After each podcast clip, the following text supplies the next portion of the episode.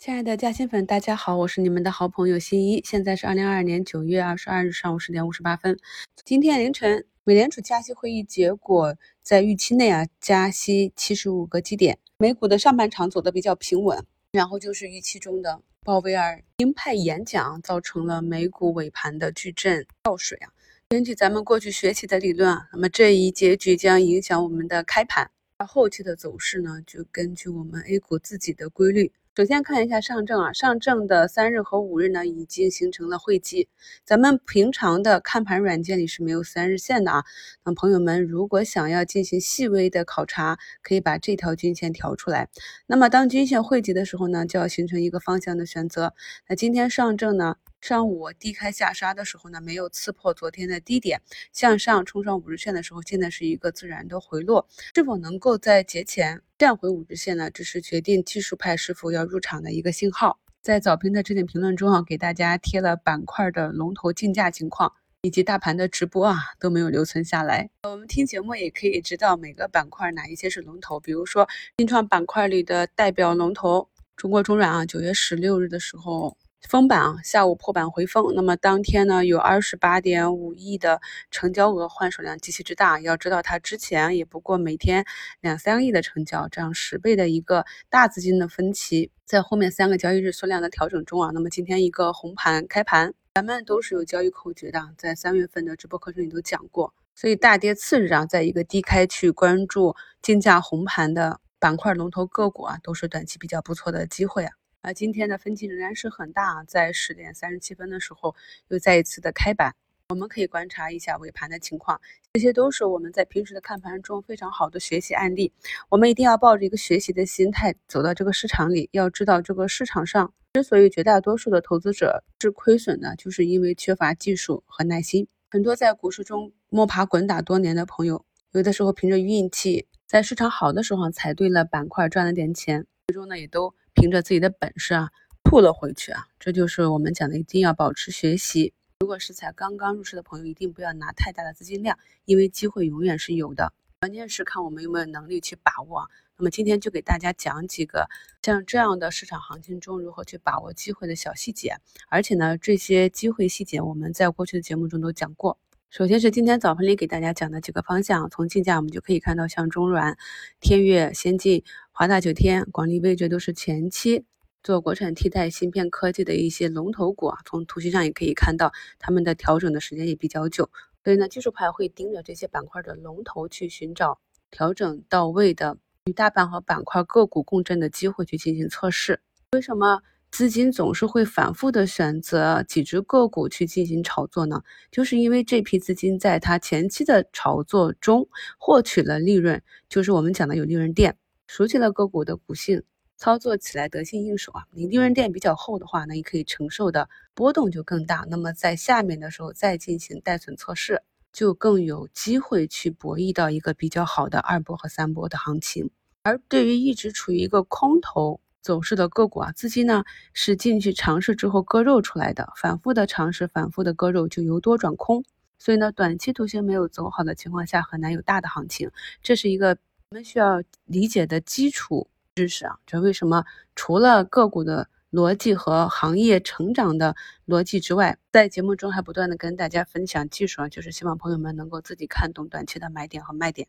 今天给大家贴几张图啊，讲两个案例。首先是在九月十八日一周展望里，板块风险机会啊，现阶段短中长投资观点分享的这这个节目里面，给大家只贴了一个个股案例的配图啊，就是这个建筑材料。我们可以看到，在市场大头朝下的情况下，它与市场是背离的，整个走势呈现一个多头走势，而且量价上呢也是红肥绿瘦啊，每次上涨都放量，每次下跌回踩都是缩量的，非常的健康。那么在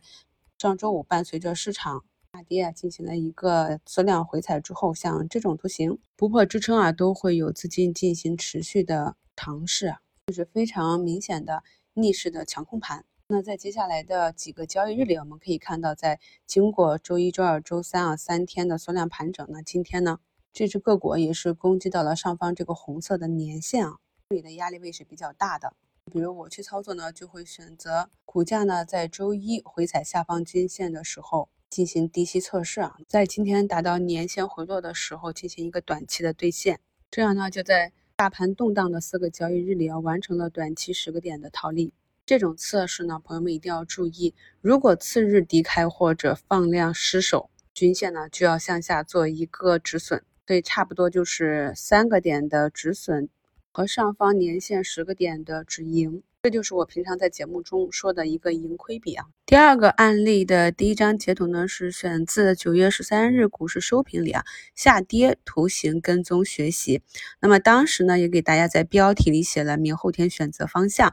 下周一息啊。那么一息呢，一般都是会先跌的啊，真正加息的时候才会反弹，靴子落地嘛。所以之后的一两天里啊，大盘就选择了向下下杀。这也是符合我们的预期。那么在这种预期下，大家呢可以自己自行控制一下仓位。那么关键呢还是要根据个股的情况来决定啊，因为毕竟这次的下杀呢跟。以往啊，今年年初、去年年末的那个下杀是不同的。在去年大盘四次去冲击三千七百点未果的情况下，咱们去谈风险啊。那么在今年三四月份大盘恐慌下杀到三千点以下的时候，我们自然是要谈机会了。那么现阶段，在经过了上一波的反弹到三千四百点左右啊，从两千八到三千四啊，咱们去谈回调回踩啊。那么现阶段大盘再次接近三千一这个位置是没有必要再去谈什么风险了。在今年一月十日的全年三大策略里啊，就给大家讲的非常的清晰。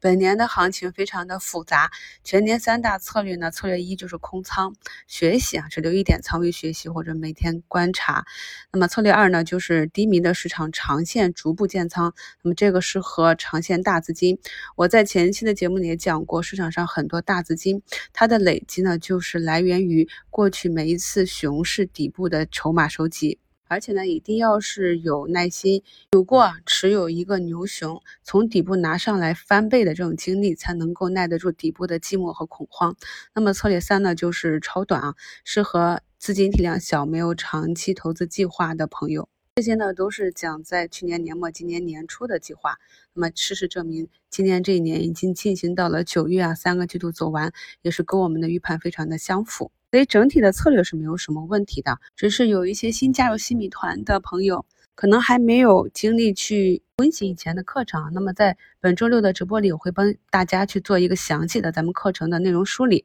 然后结合大盘呢，跟大家讲一下哪些地方是我们要着重学习的。而且在以后的日子里啊，我会。给大家重新总结啊，咱们把所有的知识节点再重新讲一遍。回到节目中的图形，可以看到，在九月十三日的收评里，我给大家贴了一张图呢，这个就是汉武帝啊。那么当时呢，就出现了一个向下跳空的缺口，下方呢有一个缺口支撑。我们知道另外一个信源股份，它是一路跌破下方的缺口啊，而且回到了原点。啊，但是这个图形就跟之前不同啊。那么想借这个图形跟大家详细的讲解一下，遇到这样的情况，我们应该如何做预判啊？那么在九月十三日的这个图形里面，就可以看到我给大家画了一个黄色的箭头啊，并且讲这里要三日内补缺。这个三日补缺呢，跟我们平时讲的有效跌破均线或者有效站上均线是一样的。我们在测试任何一个位置的时候，不管是跌破还是突破啊，有盘中突破。有收盘的突破啊，还有一个实际有效的突破，向下也是一样的。所以具体的操作放到实战中，还有很多细节需要大家自己去体会。所以这只个股呢，后期就是在接下来两个交易日啊，补掉了上方的缺口啊，这是跟我们预期是一致的。那么之后呢，始终是受十日线的压制。那时至今日呢，大家看一下第二张图，股价已经。跌落了均线，受上方均线的压制，就是我给大家画的这个小黄圈。